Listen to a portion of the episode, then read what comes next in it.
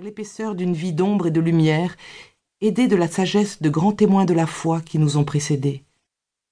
Le lecteur pourra ainsi mettre des mots sur ce qu'il vit déjà, faire une relecture de sa vie de baptisé, ou se laisser attirer plus avant dans cette belle aventure de l'esprit. Première partie, quelques mots d'une histoire. Chapitre 1 Jeunesse et appel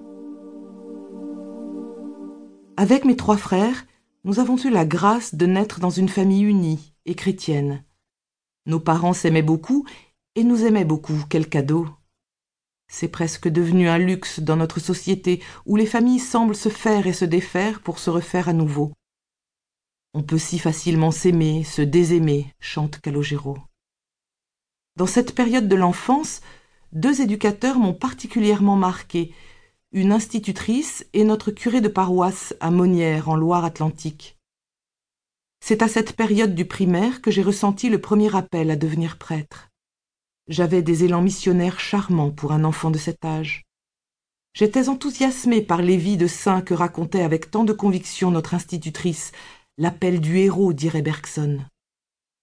Au retour de l'école, nous étions plusieurs enfants des villages à rentrer en vélo. J'invoquais la raideur de certaines côtes pour leur demander de descendre de vélo afin de se reposer un peu. Et quand le tour était joué, je leur proposais de prier ensemble le chapelet. Avec la naïveté d'un enfant qui ressent l'appel au sacerdoce, je crois avoir dit très tôt à mes parents Plus tard, je ne me marierai pas. J'étais convaincu de la véracité de cette intuition sans pouvoir bien sûr la comprendre et l'expliquer à cette période. Comme tout jeune, je n'étais pas à un paradoxe près, car plusieurs années après je déclarais ma flamme à une jeune fille pour laquelle j'avais des sentiments pas vraiment platoniques. À ma déclaration sympathique, elle partit en pleurant. Ça vous calme.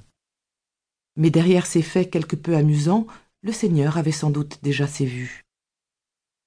Très jeune, je me souviens avoir eu longtemps peur du martyr. Et ce qui est d'autant plus bizarre, c'est qu'aucune évocation traumatisante n'a été faite ni par cette institutrice, ni par notre curé, ni en famille.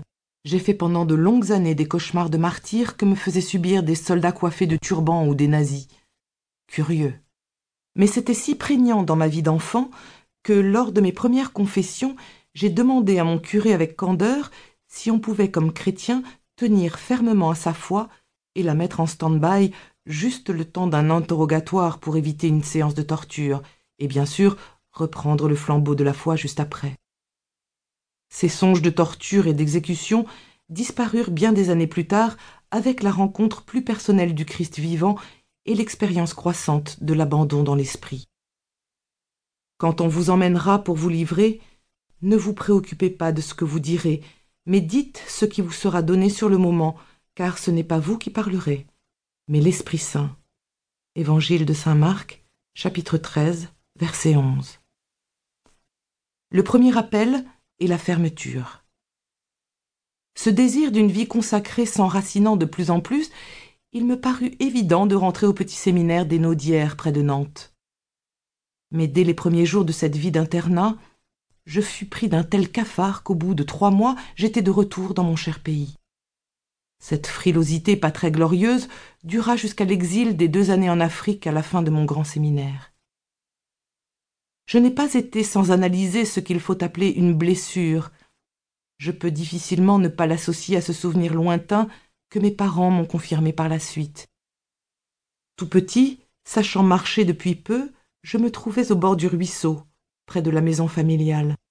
Et sans que personne fasse attention, le petit bonhomme se mit à marcher dans les chemins sillonnant les vignes et se perdit. L'émotion qui remonte en pensant à cette expérience est une impression douloureuse d'abandon, le sentiment d'être perdu. Et je me revois pleurant, retrouvé par un adulte qui se promenait par hasard dans cette campagne et qui me ramena bien sûr à mes parents. Cette blessure souche semble s'être amplifié dès que je fus en âge d'aller à l'école. J'étais, semble-t-il, plus souple que mes frères, pas forcément le plus fin.